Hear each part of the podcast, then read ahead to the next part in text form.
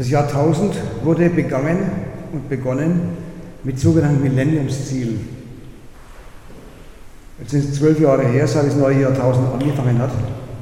Und eigentlich sollte jetzt der Hunger schon mindestens halbiert sein. Und die Zahl derer, die am Tag von ein, jetzt mittlerweile erhöht auf zwei Dollar, auskommen müssen, auch halbiert. Das ist ähnlich wie beim Atom, die machen nur Halbwertszeiten als Ziele. Vor wenigen Jahren, mitten in der Finanzkrise, gingen plötzlich in Schlagzeilen die Meldungen um die Welt, es sei ein neuer Hunger ausgebrochen. Ein neuer Hunger, nicht wie letztes Jahr in Somalia, bei denen, die sowieso immer die üblichen Verdächtigen sind für Hunger. Diejenigen in der mittlerweile sogenannten vierten Welt, wo also überhaupt nichts weiter los ist, als dass da Leute wohnen und kein Geschäft läuft, die Staaten zerfallen, sich die Banden irgendwie bekriegen. Der Hunger, der vor ein paar Jahren durch die Schlagzeilen gegangen ist, hat die Bevölkerungsschichten ergriffen, von denen die Meinung war, die hätten es geschafft. Der sogenannte neue Mittelstand in Ägypten. Also Leute mit Qualifikation, oft mit universitärer, mit Berufsausbildung, mit regelmäßigen Berufen, die konnten sich von, so ziemlich von einem Tag auf den anderen die Nahrungsmittel, die sie gewöhnt waren, die nicht üppig waren, aber immerhin gereicht haben zu einem Leben, wo man in Ägypten nicht verhungert ist, die konnten sich ihre Nahrungsmittel von einem Tag auf den anderen praktisch nicht mehr bezahlen. Nicht deswegen, weil plötzlich in irgendwelchen Kornkammern das Korn verdorrt wäre oder umgekehrt ersoffen durch Überschwemmungen. So schlicht und einfach deswegen, weil nach der Finanzkrise und nach der ersten Überwindung der Finanzkrise, die Staaten haben da bekanntlich hunderte von Milliarden Dollar und Euro ins Bankensystem gepumpt. Die Banken haben geguckt, was können sie mit diesen hunderten von Milliarden machen. Ihre alten Produkte, Bankprodukte waren ihnen längst zerfallen. Ja. Sie haben nicht mehr daran geglaubt, dass sie Wert haben, deswegen waren, haben sie, hatten sie auch keinen Wert mehr. Und da haben sie so umgeblickt, was gibt es denn für Möglichkeiten, noch Geld anzulegen? Und da haben sie mal ihre Experten berechnen lassen, Geldanlage, das lohnt sich immer dann, wenn man in der Zukunft etwas anderes erwartet als in der Gegenwart. Entweder eine höhere, höhere Nachfrage oder geringere Nachfrage nach was. Und haben die Ernährungsexperten gesagt, schaut mal die Chinesen, China. Das sind zwar immer noch der größte Teil der Bevölkerung ausgespart vom kapitalistischen Fortschritt, den die Partei dort ihrem Volk beschert hat, aber an der Küste und in den Industriezentren sind drei oder 400 Millionen Chinesen plötzlich zahlungsfähig, so zahlungsfähig, dass sie Nahrungsmittel brauchen, die das Land selber nicht herstellen kann oder nicht in ausreichender Zahl herstellen kann, sondern importieren muss. Also haben die Finanzexperten daraus geschlossen, das ist eine Geschäftsanlage. Da werden künftig Preise steigen, wenn die Chinesen mal richtig loslegen auf dem Weltmarkt. Und die haben noch gar nicht losgelegt, die Chinesen. Da sind die Preise schon gestiegen.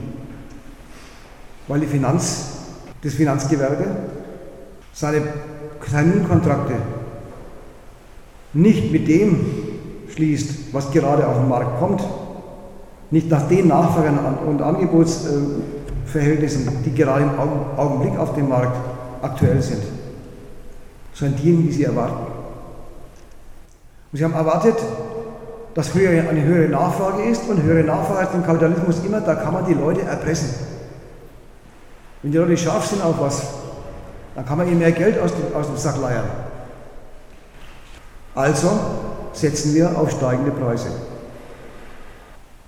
Und deswegen haben die Ägypter, der ägyptische Mittelstand, lang bevor die Chinesen zugelangt haben auf dem Weltmarkt, um dort zusätzliche Nahrungsmittel zu importieren, ihre Nahrungsmittel nicht mehr bezahlen können. Ein Fall von neuen Hunger. Eine neue Art von Hunger. Nicht, wie man immer gedacht hat, Hunger kommt vor allem dann, wenn Dürren die Nahrungsmittel verdorren lassen oder das Vieh dahin rafft. Oder in umgekehrt Überschwemmungen alles unter Wasser setzen und die Ernten ausfallen.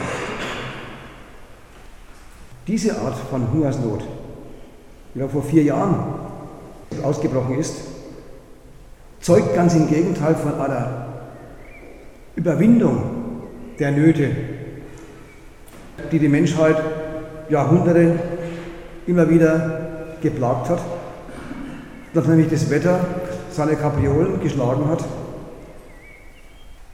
Die Leute im Mittelalter oder in der frühen Neuzeit die Sache so erleben mussten, es ist plötzlich Hungersnot. Die Natur ist so wenig beherrscht. Die Leute haben so wenig Macht über die Mittel, die man braucht, um auch also mit ungünstigen Naturbedingungen zurechtzukommen. Dass wenn die Natur mal entweder zu heiß oder zu kalt oder zu feucht oder zu trocken war, Hunderttausende auch in Europa verhungert sind. Ganz im Gegenteil. Heute wissen, wissen die kapitalistischen Agronomen, was man alles für Mittel aufwenden muss, um sich von diesen Unbilden der Natur, wenn nicht gar unabhängig, so doch zumindest unabhängiger zu machen. Was man tun muss, um die Böden fruchtbarer zu machen, was man tun muss, um Trockenheiten zu überwinden, was man tun muss, um Gegenden, in denen regelmäßig Überschwemmungen stattfinden, das nicht mehr stattfindet und so weiter und so fort. Nämlich mit Aufwand von technischen Mitteln, die aber einen Haken haben. Im Kapitalismus werden die nicht eingesetzt, da wo man sie braucht, sondern sie da eingesetzt, wo man sie bezahlen kann. Und deswegen kommen wir gleich zur zweiten Art des modernen Hungers, der gar nicht sich groß unterscheidet von den alten. Das sind die Hungersnöte, die letztes Jahr in Somalia und Nordkenia waren, die jetzt in der Gegend von Mali, also in der Sahelzone, wo auch immer wieder notorisch solche Hungersnöte ausbrechen. Das sind die ganz normalen Hungersnöte, die nicht darauf beruhen, dass Chinesen oder Inder, die plötzlich halbwegs regelmäßige äh, Lohnarbeiterjobs haben, deswegen halbwegs regelmäßige Einkünfte haben, deswegen auch etwas regelmäßiger essen können und auch etwas hoher, höherwertiger essen können. Also dann eben ausgenutzt werden ihr Hunger und ihr Bedarf durch Preiserhöhungen, sondern da sind die ganz normalen klassischen Umstände in diesen Ländern wird gehungert, wenn es zu trocken wird, wird, oder es wird gehungert, wenn es zu nass ist. Deswegen hört der Hunger aber weltweit nie auf. Entweder ist es der Hunger, der dadurch zustande kommt, dass die Preise plötzlich von Leuten, die bisher irgendwie genug Geld hatten, um ranzukommen, über ihre Zahlungsfähigkeit hinaus steigen. Oder aber sie haben überhaupt kein Geld, wie die in Somalia. Deswegen gibt es auch dort überhaupt niemanden, der eine Landwirtschaft aufzieht, wie Mitteleuropa, wie Nordamerika, die gemünzt ist auf einen Massenmarkt, gemünzt ist auf Leute, die von den Unternehmen in Nordamerika und Europa regelmäßig gebraucht werden zur Produktion von Waren aller Art deswegen halbwegs regelmäßig Lohnarbeit haben, abzüglich der immer wieder stattfindenden äh, Arbeitslosigkeitswelle, aber im, im Grundprinzip ernährt werden als Menschen, die gebraucht werden für eine moderne Produktionsweise namens Kapitalismus. So unterschiedlich die beiden Gründe unmittelbar erscheinen, der Grund, der durch die Spekulation auf Nahrungsmittelpreise entsteht, und der Hunger, der durch die Abwesenheit moderner, moderner Landwirtschaft entsteht, so sehr ist doch ein Punkt gemeinsam. Auch der Hunger in Somalia, auch der Hunger in der Sahelzone hat was zu tun mit dem Geld. Hat was zu tun in dem Fall nicht mit einem, mit, mit einem Geld,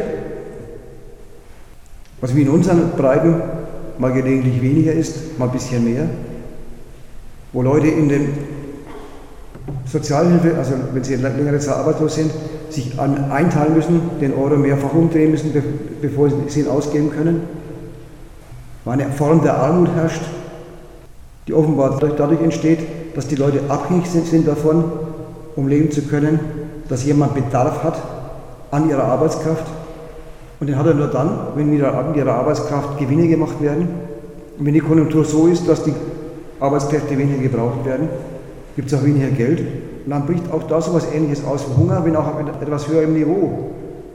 Nämlich ein sich einteilen, ein Versuch, der Versuch auszukommen mit der mangelhaften zahlungsfähigen Nachfrage.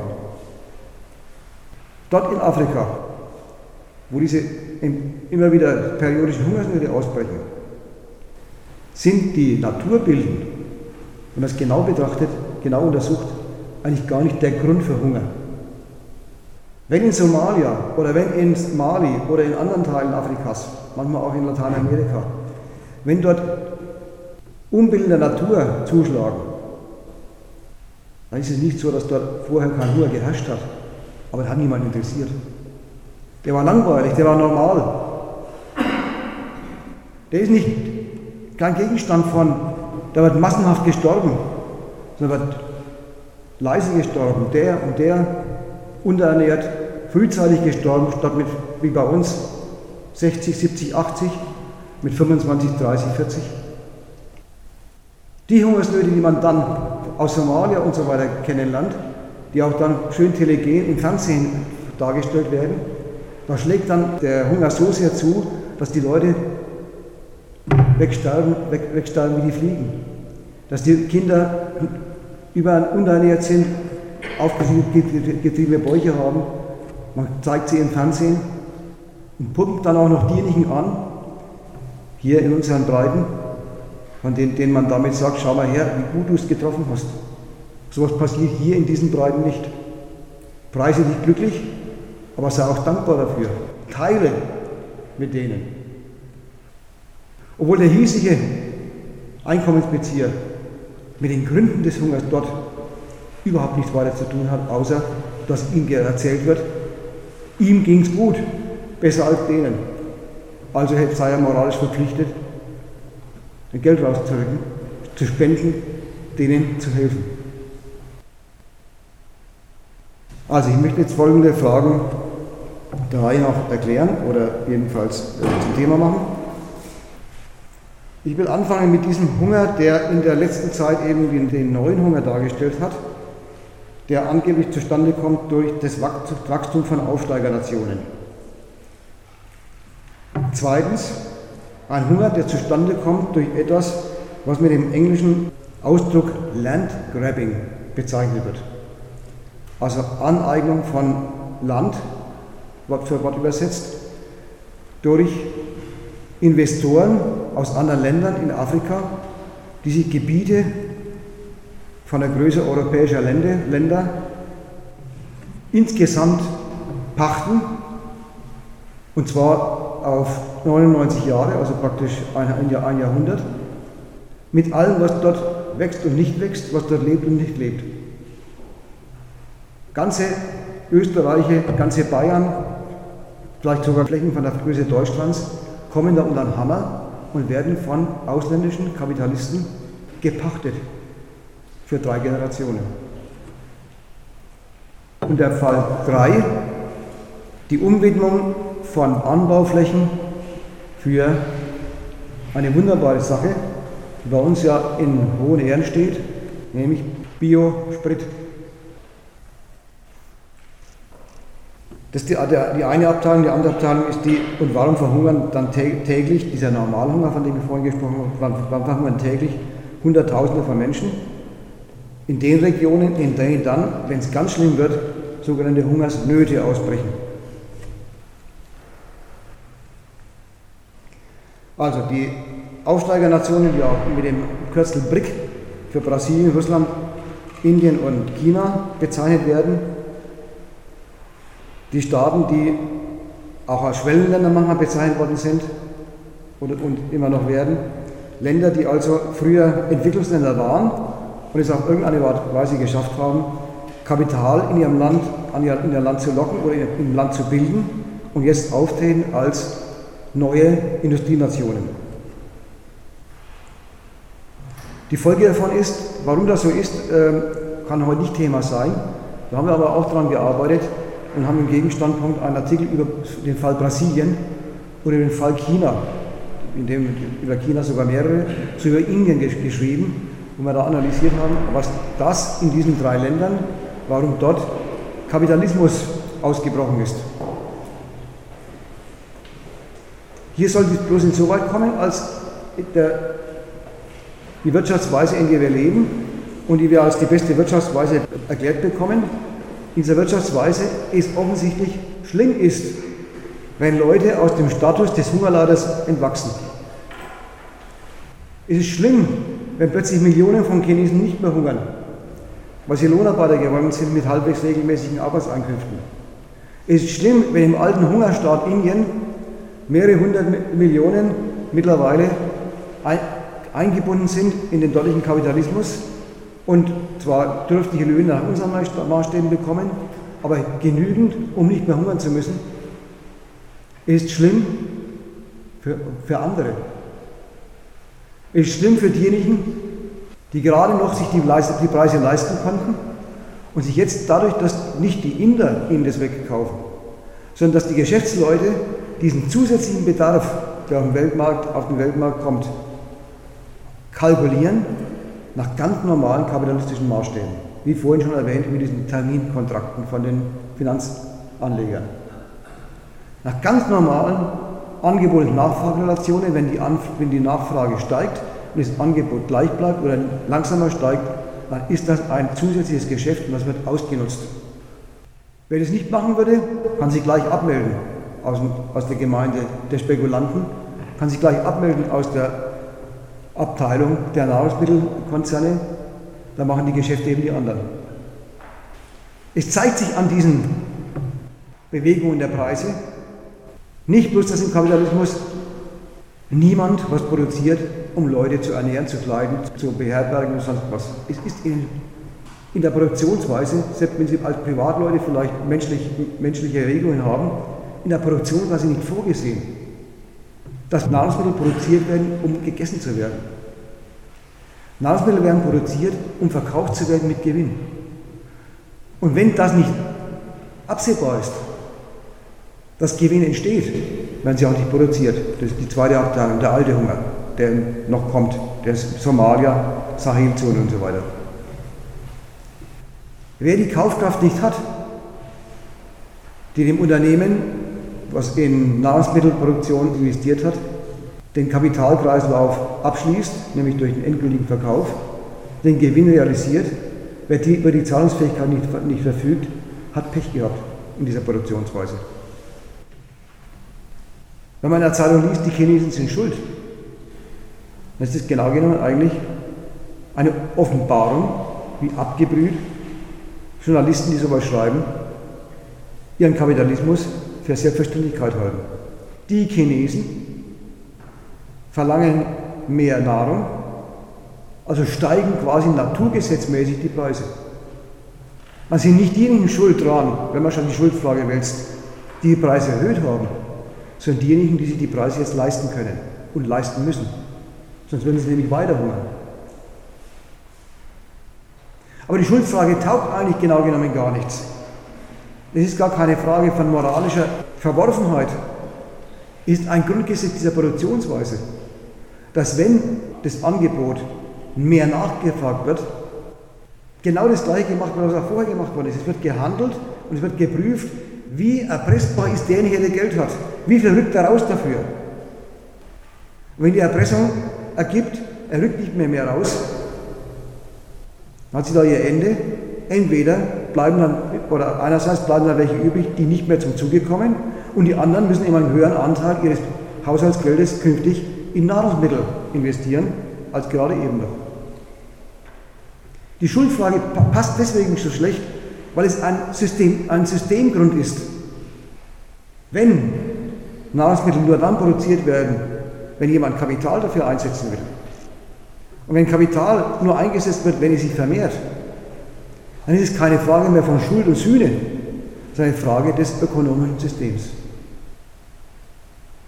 Diese Unternehmen haben bemerkt, bei den neuen Industrieländern, Indien, China, Brasilien, lässt sich mehr Geld machen in Sachen Nahrungsmittel. Lässt sich mit Bevölkerungskreisen Geschäft machen mit Nahrungsmitteln, die waren vorher gar keine Kunden. deren Eltern oder sie selber, bevor sie in die Städte gezogen sind, um, um Arbeitsplätze zu kriegen, die hatten Selbstversorgerwirtschaft oder was auch immer sie getrieben haben, um, um was zu kommen, ins Land gewohnt, in informeller Ökonomie sich irgendwas ergrapscht und haben schlecht gelebt, früh gestorben und versucht sich möglichst viel zu vermehren, damit möglichst viele Kinder da sind, die ihnen helfen dabei zu überleben. Das bloß zur kleinen Fußnote. Es gibt ja einen Grund, der immer behauptet worden ist für den Hunger. Die werfen zu viele Kinder in der dritten Welt. Die können sich nicht zurückhalten. Also das ist eine, eine Systemfrage in solchen Ländern. Je ärmer die Leute sind, desto mehr sind sie darauf angewiesen, dass ihre Nachkommen dann, wenn sie nicht mehr arbeiten können, das passiert dort viel früher als bei uns, die dann, wenn geerntet werden muss, billige Hände brauchen, die keinen Lohn verbrauchen. Kinder verzehren weniger, als sie ernten können.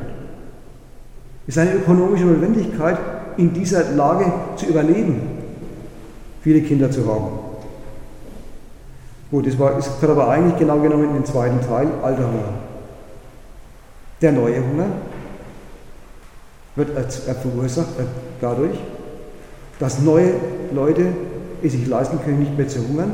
Und schon ändern die Unternehmen, die in der Nahrungsmittelsphäre aktiv sind, dort ihr Geld verdienen, die Preissituation so, dass welche, die bisher leben konnten, nicht mehr leben können. Der Fall 2 war Landgrabbing, eine neue Angelegenheit, die vielleicht, ja, vielleicht vor vier, fünf Jahren überhaupt erst so in unserer Zeitung berichtet worden ist.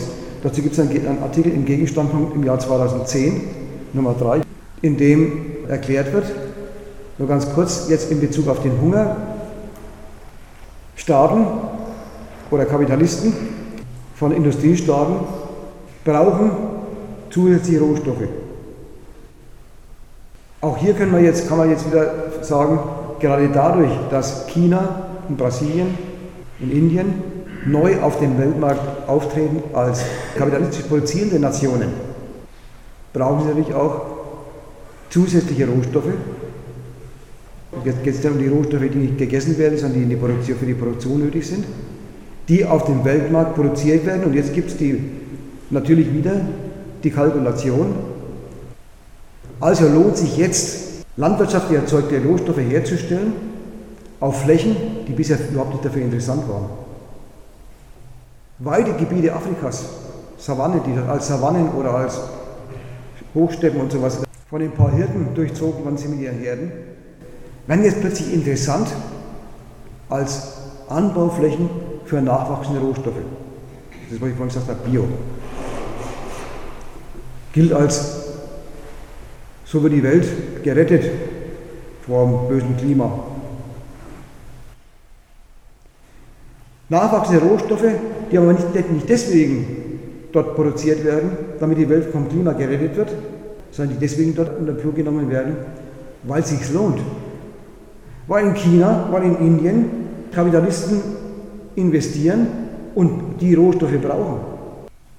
Teils werden Länder unter den Flur genommen, die, wie gesagt, ex extensive Viehzucht der dortigen Produktionsweisen benutzt worden sind.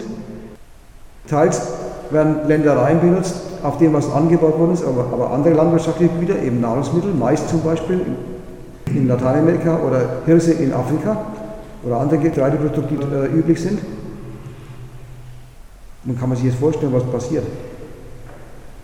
Diejenigen, die bisher gelebt haben von dem, was sie dort mit ihrer Sippe angebaut haben oder mit ihren, mit ihren Völkchen, für sich meistens und für einen lokalen Markt, also für die paar Dörfer drumherum und die, die, Stadt, die direkt Stadt, die sind jetzt im Weg.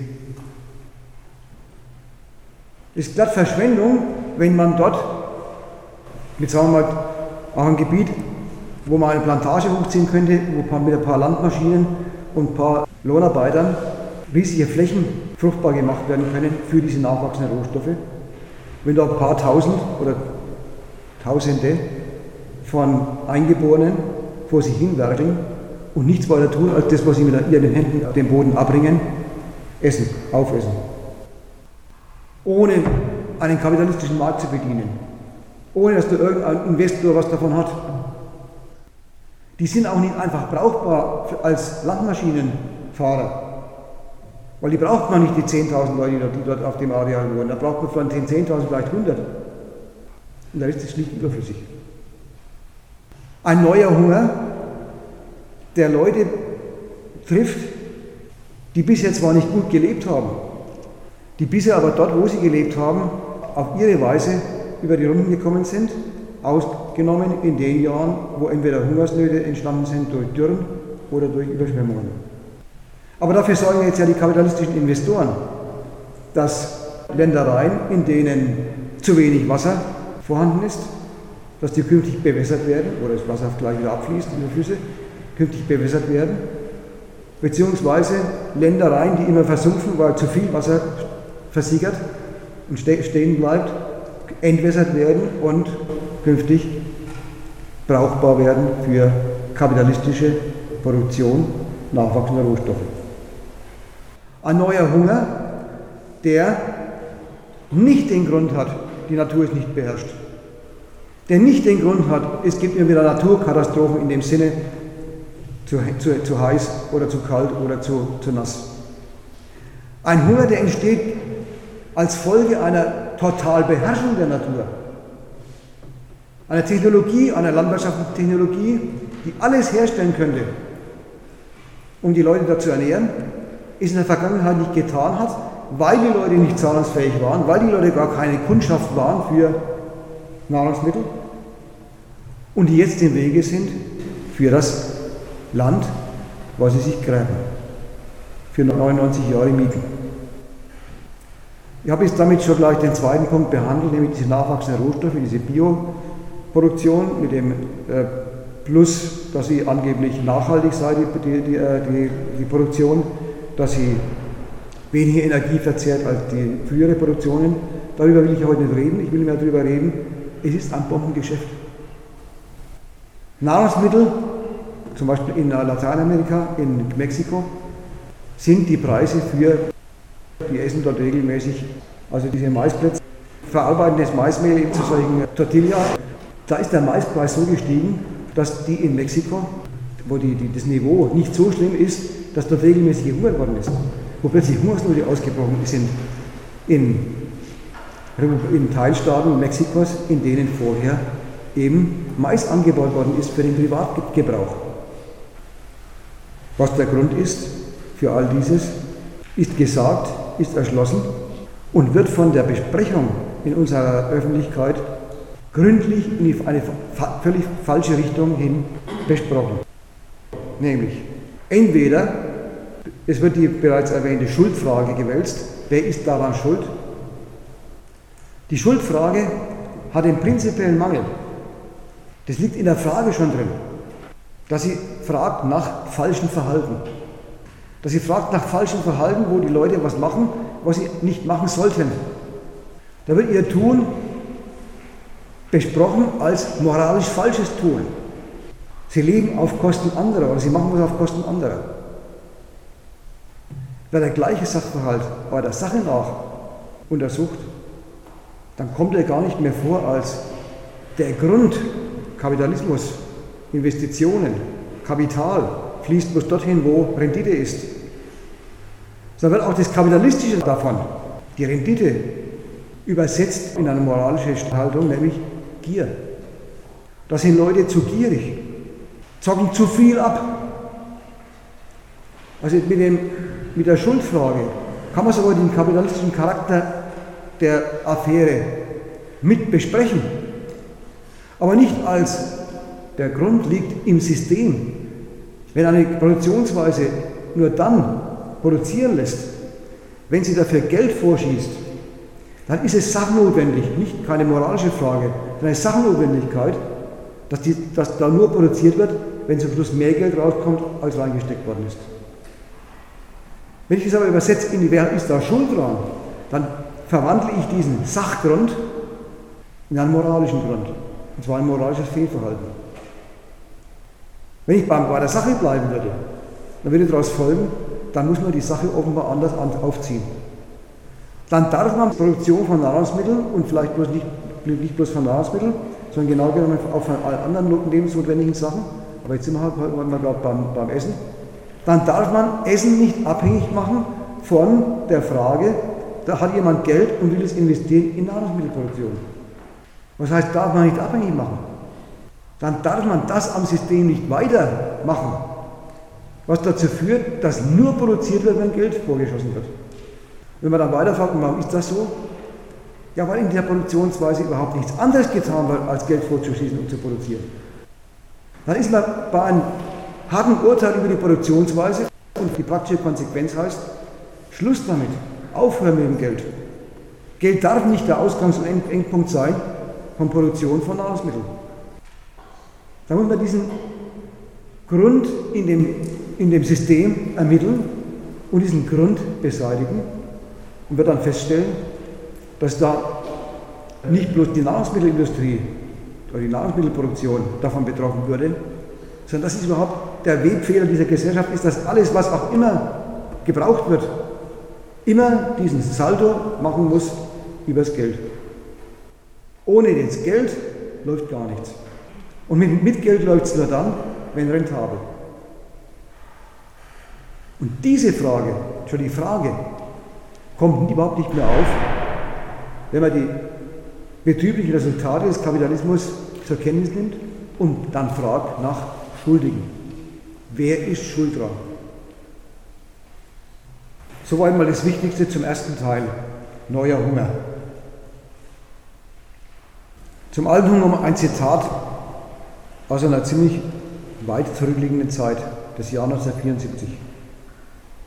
1974 war die zweite Welternährungskonferenz und da wurde in der Resolution Folgendes verkündet.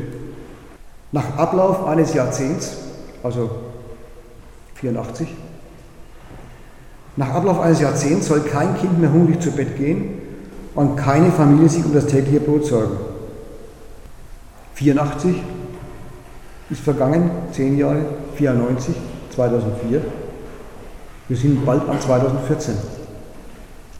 Und der Professor Nuscheler, in dem Buch ich das Zitat gefunden habe, schreibt dazu, nach Ablauf des Jahrzehnts, also meint jetzt 84, häuften sich aber die Berichte über Hungersnöte in Afrika.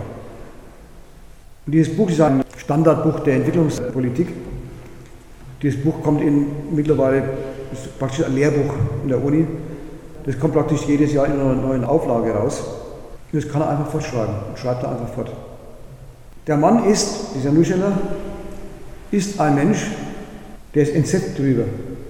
Aber auch er stellt nicht die richtige Frage. Auch er stellt mehr die Schuldfrage als die Frage nach dem Grund. Und deswegen ist er auch nach 40 Jahren noch entsetzt drüber. Anstatt mal den Grund ermittelt zu haben und was dafür zu tun, den Grund zu bekämpfen. Das könnte er, mit so einer Auflage könnte er, hätte er mehr Leser als der Gegenstandpunkt.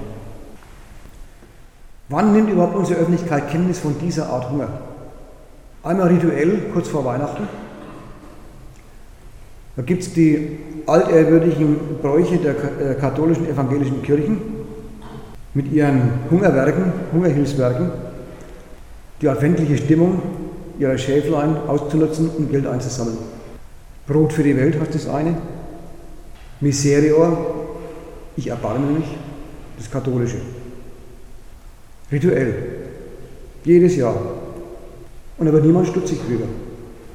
Dass nach 50 Jahren Brot für die Welt, oder ich glaube 60 Jahre haben sie vor kurzem gefeiert, 60-jähriges Jubiläum, in Deutschland heißt es Brot für die Welt, von den Evangelischen, da werden die nicht irre drüber. Dass sie nach 60 Jahren immer noch Brot für die Welt sammeln müssen. Und man doch denkt, Brot könnte doch mal, wenigstens das könnte doch mal vorbei sein. Und die anderen sind mit ihrem lateinischen Ich erbarme mich sowieso zeitlos und gnadenlos, weil sich immer erbarmen und es folgt nichts draus. Oder soll man besser sagen, Erbarmen besteht genau darin, dass man sein Leben lang sich abgebüht daran gewöhnt hat, dass es Elend gibt und zugleich sich rühren lässt, ein bisschen was gibt dafür oder dagegen. Das ist die eine Variante, in der man den Hunger, den klassischen Hunger zur Kenntnis nimmt. Die zweite Gelegenheit ist dann immer, wenn in Äthiopien, in der Sahelzone in Somalia, in Ostafrika überhaupt, eine riesen Hungersnot ausbricht und auf einen Schlag Hunderttausende von Menschen dahin sterben. Jetzt wird, will ich mal ein paar Stichpunkte bringen, was in der Literatur oder in, der, in den einschlägigen Fernsehsendungen oder in Büchern, in Broschüren oder in Brot für die Welt äh, Handreichungen als Gründe für Hungersnöte genannt werden. Erstens Dürre oder Überschwemmung. Stimmt das? Dass die Dürre in Somalia dazu führt, dass es zu wenig Nahrungsmittel gibt, um die Somalier zu ernähren. Stimmt das, dass die Überschwemmung in Mosambik war das vor ein paar Jahren, wo fast das ganze Land unter Wasser stand, dazu führt, dass die Mosambikaner, die sich dann auf die Baumwipfel gerettet haben vor dem, äh, vor dem Hochwasser, auf diesen Bauch, von diesen Baumwipfeln allmählich runterfallen, weil sie verhungern. Stimmt das, dass da zu wenig gibt? Die gleichen Meldungen in Zeitungen, die uns davon informieren, dass dort jetzt gehungert wird, wissen zu vermelden, dass es sogar in der dortigen Region, aber zumindest irgendwo anders auf der Welt, Überschüsse gibt. Nahrungsmittel, die jederzeit verfügbar sind für die Fütterung der hungernden Somalier oder der Menschen, die, in, in, die bei der, beim Hochwasser in, in Mosambik nicht mehr an Nahrungsmittel rankommen, weil alles abgesoffen ist. Warum kommt es nicht hin? Bisschen was kommt ja hin. Da gibt es in der UNO eine Institution, die das Wissen verrät, dass sowas in unserer Welt offenbar immer wieder vorkommt, massenhafte Dürren und, und, und äh, Überschwemmungen, also Hungersnöte, die daraus folgen, und haben damit rechnen so fest damit, dass sie dafür eine millionenschwere Organisation namens Welthungerprogramm oder Welternährungsprogramm, World Food Program, gegründet haben und regelmäßig mit Hunderten von Millionen pro Jahr ausstatten. Es wird aber auch nicht ausgestattet, diese Millionen, Hunderte von Millionen, die Ausstattung dient nicht dazu, dafür zu sorgen, dass in Somalia und in Mosambik Verhältnisse eingerichtet werden, wie die Landgräber in den Regionen, die sie, sie kaufen oder pachten, einrichten. Es gibt Methoden, dürre Länder oder zu feuchte Länder urbar zu machen. Mitteleuropa zum Beispiel, in Deutschland, Österreich, in, Alpen, in Alpentälern, das war im frühen, in der frühen äh, mittelalterlichen Periode praktisch nicht nutzbar. Viele Weidegebiete praktisch nicht nutzbar. Urwald, Sümpfe. Viele Städte heißen, heißen entweder irgendwas mit Rot, weil sie, weil sie gerodet worden sind, oder sie heißen irgendwas mit, was auf Wasser, auf Sumpf hindeutet, weil sie Sümpfe trockengelegt haben. Die sind nur noch in, äh, für einen Sprachwissenschaftler überhaupt erkennbar als Sumpfnamen. Das ist alles erledigt. Das, was in Afrika heute oder in solchen Ländern heutzutage noch der Fall ist, nämlich dass die Natur halt so ist, wie sie sich entwickelt hat und da, damit ziemlich ungemütlich ist für Menschen, die dort leben wollen oder leben müssen, das kann man ändern. Aber dieses Welternährungsprogramm heißt nicht ein Programm zur Trockenlegung aller Feuchtgebiete bzw. zur Bewässerung aller Trockengebiete, sondern ist dafür da, wenn es ganz schlimm wird, auf dem Weltmarkt Getreide einzukaufen und dort zu verfüttern. Und da gibt es einen ganz einfachen Grund, den verraten sie auch noch. Sonst machen sich nämlich die Hunderttausenden und Millionen auf, um dort nach Nahrung zu suchen, wo es noch gibt. Da brechen dann Stammeskämpfe aus, Kriege aus. In den Gegenden, wo gerade keine Trockenheit herrscht, kommen die aus den trockenen Gebieten und streiten sich mit denen um, die, um das, was dort wächst. Oder sie machen sich gleich noch weiter auf. Sie hören, in Nordeuropa, Mitteleuropa, Südeuropa kann man gut leben. Die haben es hingekriegt, ihre, ihre Sümpfe trocken zu legen dort hinzuwandern. Bloß da ist dann das riesige Mittelmeer dazwischen und ist gut gesichert. Aber dass sie nicht überhand nimmt, dass die Wanderung, die, die, die Flucht vor den Unbilden der Natur nicht überhand nimmt und in Afrika Staaten durcheinander bringt oder bei uns in Europa weitere Einwanderer äh, anrücken, die hier unbrauchbar, unerwünscht sind, weil nicht nutzbar sind. Das ist der Grund für das Welternährungsprogramm. Die Katastrophenwirkungen, oder umgekehrt, nicht die Katastrophenwirkungen, sondern die Wirkungen der Katastrophen bekämpfen, die den der Staatenwelt ungemütlich vorkommt und auch durchaus was durcheinander bringt in der Staatenwelt Afrikas. Dürre und das Gegenteil davon sind aber, habe ich auch, glaube ich, in der Einleitung schon darauf hingewiesen, das sind nicht Gebiete, wo man dann, wenn keine Dürre ist, üppig lebt. Das sind Gebiete, wo dann, wenn Normalherrschzustand herrscht, man gerade überleben kann. Da gibt es halt keine moderne Landwirtschaft, sondern gibt es Selbstversorgungssysteme, entweder über, über Viehweiden oder über Ackerbau für die Familie oder für einen kleinen Stamm oder Dorf. Also Selbstversorgerwirtschaft. Subsistenz, sagt der Fachmann dazu. Nicht für den Markt, sondern bloß für die, fürs Überleben. Insofern sind die Dürren und Überschwemmungen katastrophische Zuspitzungen eines, Zuspitzungen eines Normalzustands, der in den Ländern herrscht. Nämlich man kann eigentlich dort nicht regelmäßig und nicht sicher überleben. Warum? Gäbe es in Somalia Fabriken? Gäbe es in Somalia einen Staat, der dort Industrieansiedlungen hinkriegen würde? die aus den somalischen Hirten Lohnarbeiter machen würden. Sicher schlecht bezahlte, aber immerhin bezahlte. Da würde sicher auch Lidl und Aldi. Wenn unsere Lebensmittelketten natürlich dort auch Filialen aufmachen. Es ist nicht einfach eine Frage der altertümlichen Verhältnisse, die dort herrschen, sondern es ist wieder, wieder in der heutigen Welt eine Frage der Verfügung über Kapital. Wenn es ein kapitalistisches Interesse an diesen Ländern gäbe, wie an unseren Ländern, dann gäbe es dort auch Lohnarbeiter, jedenfalls zumindest der Teil des Volks, die hätten Löhne und das Überleben der Leute wäre Existenzbedingung des dortigen Kapitalismus wie auch bei uns. Deswegen hat er auch bei uns der Staat in den, in nach, der, nach der Frühzeit, nach den rauen Frühzeiten des Kapitalismus, den man Manchester-Kapitalismus nannte, dafür gesorgt, dass dann, wenn die Leute mal vorübergehend keine Arbeit haben, da sind sie eigentlich mehr dran verhungert als an Naturkatastrophen, dass sie auch dann noch was kriegen, wenn sie gerade keine, keinen Lohn bekommen. Und in den Ländern, wo noch gehungert worden ist, hat man, nachdem die Hungersnöte ausgebrochen sind und die Leute davongelaufen sind, siehe Irland, hat man angefangen, das Land kapitalistisch zu nutzen und kapitalistisch brauchbar zu machen. Sodass in einem Land wie Irland jetzt wieder gehungert wird, aber nicht wegen der Kartoffelfäule, so wegen der Finanzkrise. Also der alte Hunger, der ist deswegen ein alter Hunger, weil die Verhältnisse, die der Kapitalismus in der Frühzeit, in der Kolonialzeit dort hergestellt hat, mangels Interesse, diese Ländereien kapitalistisch zu entwickeln. Und aufgrund der Tatsache, dass alle Versuche, es anders zu machen, anders zu entwickeln, solche gab es auch in Afrika, zerschlagen worden sind. Wegen Sozialismus oder Kommunismus, Marxismus.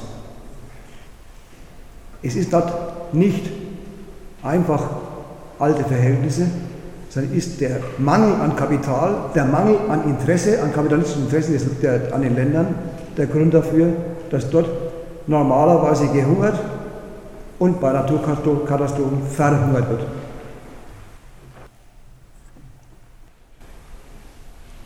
Es gibt verschiedenste Initiativen, verschiedenste Versuche, den Hunger zu bekämpfen, mitten im Kapitalismus und mit Hilfe des Kapitalismus. Ich meine nicht die Sammelaktionen, sondern ich meine einen ganzen Teilmarkt, der sich in den letzten Jahrzehnten entwickelt hat, der auch sich dazu bekennt, dass er ein Handel ist. Englisch Trade, aber ein fairer.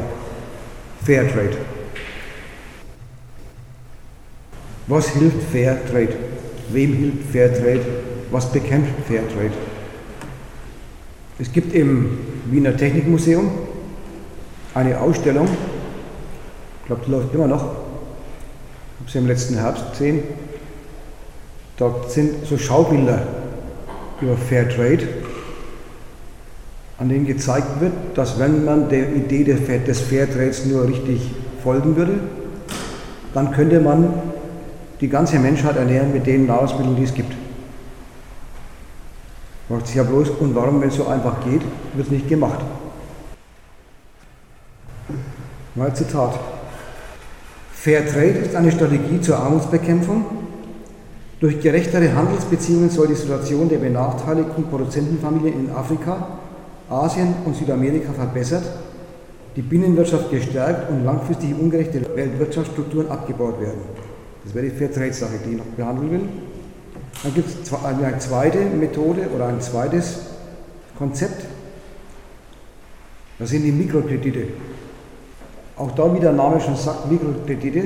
Keine Kündigung der kapitalistischen Verhältnisse, sondern die Behauptung, man könnte unter listiger Ausnutzung des Kredits, und zwar des Mikro, des kleinen, winzig kleinen Kredits, die Wirkung des großen Kredits bekämpfen und den kleinen Leuten mit ihren kleinen Krediten aus ihrem Schlamassel helfen. Also, was ist die Idee von Fairtrade? Im Schaubild im Technikmuseum geht die Sache ungefähr so. Es wird gezeigt, ein Indio in Lateinamerika erzeugt Espresso-Kaffee, also Arabica die Bohnen da. Er kriegt einen bestimmten Betrag pro Sack. Das ist dann ungefähr vom späteren Preis 1 bis 10 Prozent, je nachdem. Dann kommen die Vermarkter vor Ort, dann kommen die großen Marktorganisationen, die es dann weiterverarbeiten, die Kaffeeketten wie Chibo, die Duscho oder andere Marken. Und zum Schluss kommt dann ein Preis zustande, der 10, 20, 30 Mal so teuer ist als das, was der Indio, der es die vom Baum gepflückt hat und die ersten äh, Produktions-, äh, also Behandlung, damit der, damit der Kaffee äh, verarbeitbar ist, mit seiner Familie getan hat. 10 bis 20, 30 Mal, manchmal sogar 40 Mal mehr als die kriegen, müssen wir bezahlen, wenn wir den Kaffee kaufen. Und ist sehr volatil. Mal sind es zehnmal so viel, mal sind es 20 mal so viel. Dann fällt der Preis wieder. Aber der Preis bei denen bleibt ungefähr das, das gleiche. Also bei denen kommen die Volatilität kaum mehr zustande, es sei denn, wird das Wetter zu kalt, dann verdienen sie gleich gar nichts. Und da war die Idee der Fairtrade-Organisationen, wenn die unten in Lateinamerika bloß so wenig bekommen, und wir als Konsumenten den mehrfach, den zigfach höheren Preis bezahlen müssen, dann liegt es doch offenbar an dem ganzen Zwischenhandel. Organisieren wir die Sache doch ohne die oder an denen vorbei. Und warum, warum, warum funktioniert das nicht? Warum da, kommen die Leute aus der Armut nicht raus? Sind die Leute hierzulande so abgebrüht, dass sie lieber den Tibo den Kaffee abkaufen als den Gepa, einer bekannteren Fairtrade Vermarktungsorganisation. Was ist der Grund dafür, dass Fairtrade das, was versprochen wird, nicht einbringt? An einem liegt es übrigens nicht, dass etwa Aldi solche Fairtrade-Kaffee nicht im Sortiment hätte. Gibt es mittlerweile. Wollen wir uns selbst die Schuld geben und unseren Mitkonsumenten? Liegt es an der Verantwortungslosigkeit der Konsumenten oder an ihrer Knickrigkeit? Wer die Frage so stellt, und so stellen sie ja die Propagandisten von Fairtrade, macht wieder genau die gleiche Logik, die ich am Anfang schon mal und in der Zwischenfazit schon mal erwähnt habe, nämlich die Schuldfrage. Falsches Verhalten. Erstens, wenn man mal die Zwischenhandel, die Firmen, die den Kaffee aufkaufen, verarbeiten und vermarkten, stehen in Konkurrenz zueinander. Die Meinung, die würden absahnen, die würden also irgendwie was rausziehen. Das stimmt einerseits wie in jeder Produktion, weil überall Gewinne entstehen. Aber das sind Gewinne, die sich in wechselseitiger Konkurrenz bestreiten. Also die wollen einen möglichst hohen Marktanteil. Deswegen müssen sie ihre Vermarktung, also sowohl die Produktion von Rohstoff in Kaffee, so organisieren, dass trotz scharfen Wettbewerbs, also trotz der Unterbietung der Preise durch die Konkurrenz, ein Gewinn rauskommt. Die verhalten sich genauso wie jeder andere Verkäufer auch und jeder andere Produzent. Sie wollen einen möglichst großen Anteil am Markt haben und müssen ihn auch haben, um das Kapital, was sie eingesammelt haben, bei sich oder bei, bei ihren Aktionären zu verwerten. Und das ist an keiner Stelle so eine Art Aufschlag Gemeinheit gegen die dritte Welt, Posten, den man auch streichen könnte. So überall sind es genau die Kosten, die sie mit Rationalisierungsmaßnahmen und billigen Löhnen, die sie auch bei den Verarbeitungsfirmen, werden ja auch nicht übermäßig gut bezahlt, die Löhne, die sie da jeweils gerade bezahlen müssen, um das Produkt zu vermarkten, da verhalten sie sich genauso wie jeder andere Kapitalist auch. Bei Automobilen, bei Kleidungsstücken, bei allem, was der Mensch so braucht, ist immer dasselbe. Die stehen in Konkurrenz zueinander und wollen einen möglichst hohen Anteil an der Kaufkraft der Leute, deren Kaufkraft nicht so übermäßig üppig ist. Na klar, gemessen an dem, was der Indier in Lateinamerika hat, erscheint der österreichische Normalarbeitnehmer als reich. Das ist das Ideal vermutlich eines jeden Lateinamerikaners und Afrikaners, hier einzuwandern und hier einen Job zu kriegen. Aber der weiß ja auch nicht, was hierzulande das Leben kostet, also die Lebensmittelkosten. Der denkt, wenn er den Betrag hätte in seinem Afrika oder in seinem Lateinamerika, dann ist er ein gemachter Mann, wäre er auch. Bloß wenn er hier dann lebt und einwandert und bleibt, stellt er plötzlich fest, die Armut ist gar nichts Absolutes. Das ist gar nicht etwas, was in Afrika oder Lateinamerika, Mittelamerika herrscht und bei uns vorbei ist, sondern es gibt eine Armut, die dort ganz anders ausschaut, vom Niveau her, als die Armut, die bei uns herrscht, aber die auch bei uns Armut ist, nämlich man muss schauen, ob man mit dem Lohn, den man im Monat über verdient hat, ob man und wie man mit ihm auskommt. Und für diesen Markt der Leute, die dauernd rechnen müssen mit ihren Einkünften, mit ihren Einkommen, die dauernd überlegen müssen, wie kriegen sie alles das, was sie für sich, ihre Kinder und sonst wie, wen auch immer im Haushalt brauchen, wie kriegen sie das mit dem Budget hin? Für die ist es eine Notwendigkeit, beim Preis der Produkte zu rechnen und zu schauen, dass man den möglichst geringsten Preis bezahlt. Und wenn dann die Geberprodukte 10% teurer sind und die 10% auch tatsächlich in die Taschen der mittelamerikanischen Kaffeebauern fließen sollten, dann fließen sie aus dem Lohnbudget eines mitteleuropäischen Arbeiters in die Taschen dort unten. Nicht aus den Taschen der Kapitalisten. Dann nehmen die Fairtrade-Leute, die Fairtrade-Organisatoren, die hiesige Armut in Anspruch für eine Linderung der drückendsten Not dort unten, soweit sie halt da Einfluss haben, soweit sie dort was organisieren können. Aber da werden gewissermaßen die armen Leute von hier verwendet, über die Preisgestaltung verwendet, deren Budget verwendet, um dort unten die Not, die für die dortigen Fälle typisch ist, zu lindern will ich gar nicht groß sagen, etwas, etwas leichter zu machen. Da werden gewissermaßen die Arbeiterklassen Lateinamerikas und die Arbeiterklasse Europas, die werden zusammengebracht über Fairtrade. Und die hiesigen dürfen, wenn sie sich dann die moralische Soße heruntergehen lassen und in sich gehen und sagen, gut, dann wird fürs Essen halt mehr bezahlt. Ja, aber dann müssen sie vielleicht bei den Strümpfen und bei den Turnschuhen mal etwas sparen. Und dann kriegen sie von anderen Fairtradelern gesagt, und wer produziert die? Ihr Schweine kauft Kinderarbeitsprodukte. Da kann man diesen Moralvorwurf immer schön im Kreis rumgeben. Denn nicht bloß der Kaffee wird so erzeugt unter diesen Bedingungen. Auch die Sportschuhe, auch die Textilien, fast alles an Massenprodukten, die mittlerweile zum großen Teil hier designt werden und dort unten produziert. Oder Naturprodukte, die bloß dort wachsen und deswegen importiert werden müssen. Fair Trade ist von Anfang an ein falsches Konzept, weil sie die Frage nach dem Grund falsch stellt, nämlich die Frage nach den, nach den Schuldigen. Und die Schuldigen ausgerechnet bei denen dingfest macht, die ihrerseits die Armen sind in der reichen Welt, also in der sogenannten reichen Welt des Kapitalismus, die zuständig sind für die Erzeugung des Reichtums und dafür mit einem Lohn abgespeist werden, der oft überhaupt nicht reicht, bei vielen Grad reicht und wenn er reicht, jedenfalls nur reicht, wenn man sich ordentlich einteilt und alle Angebote und sei es bloß zwei Cent der billigere äh, Benzinpreis um, die, um drei Ecken rum, zwei Cent weniger für Liter Benzin. Das ist die Kunst, mit dem Lohn auszukommen.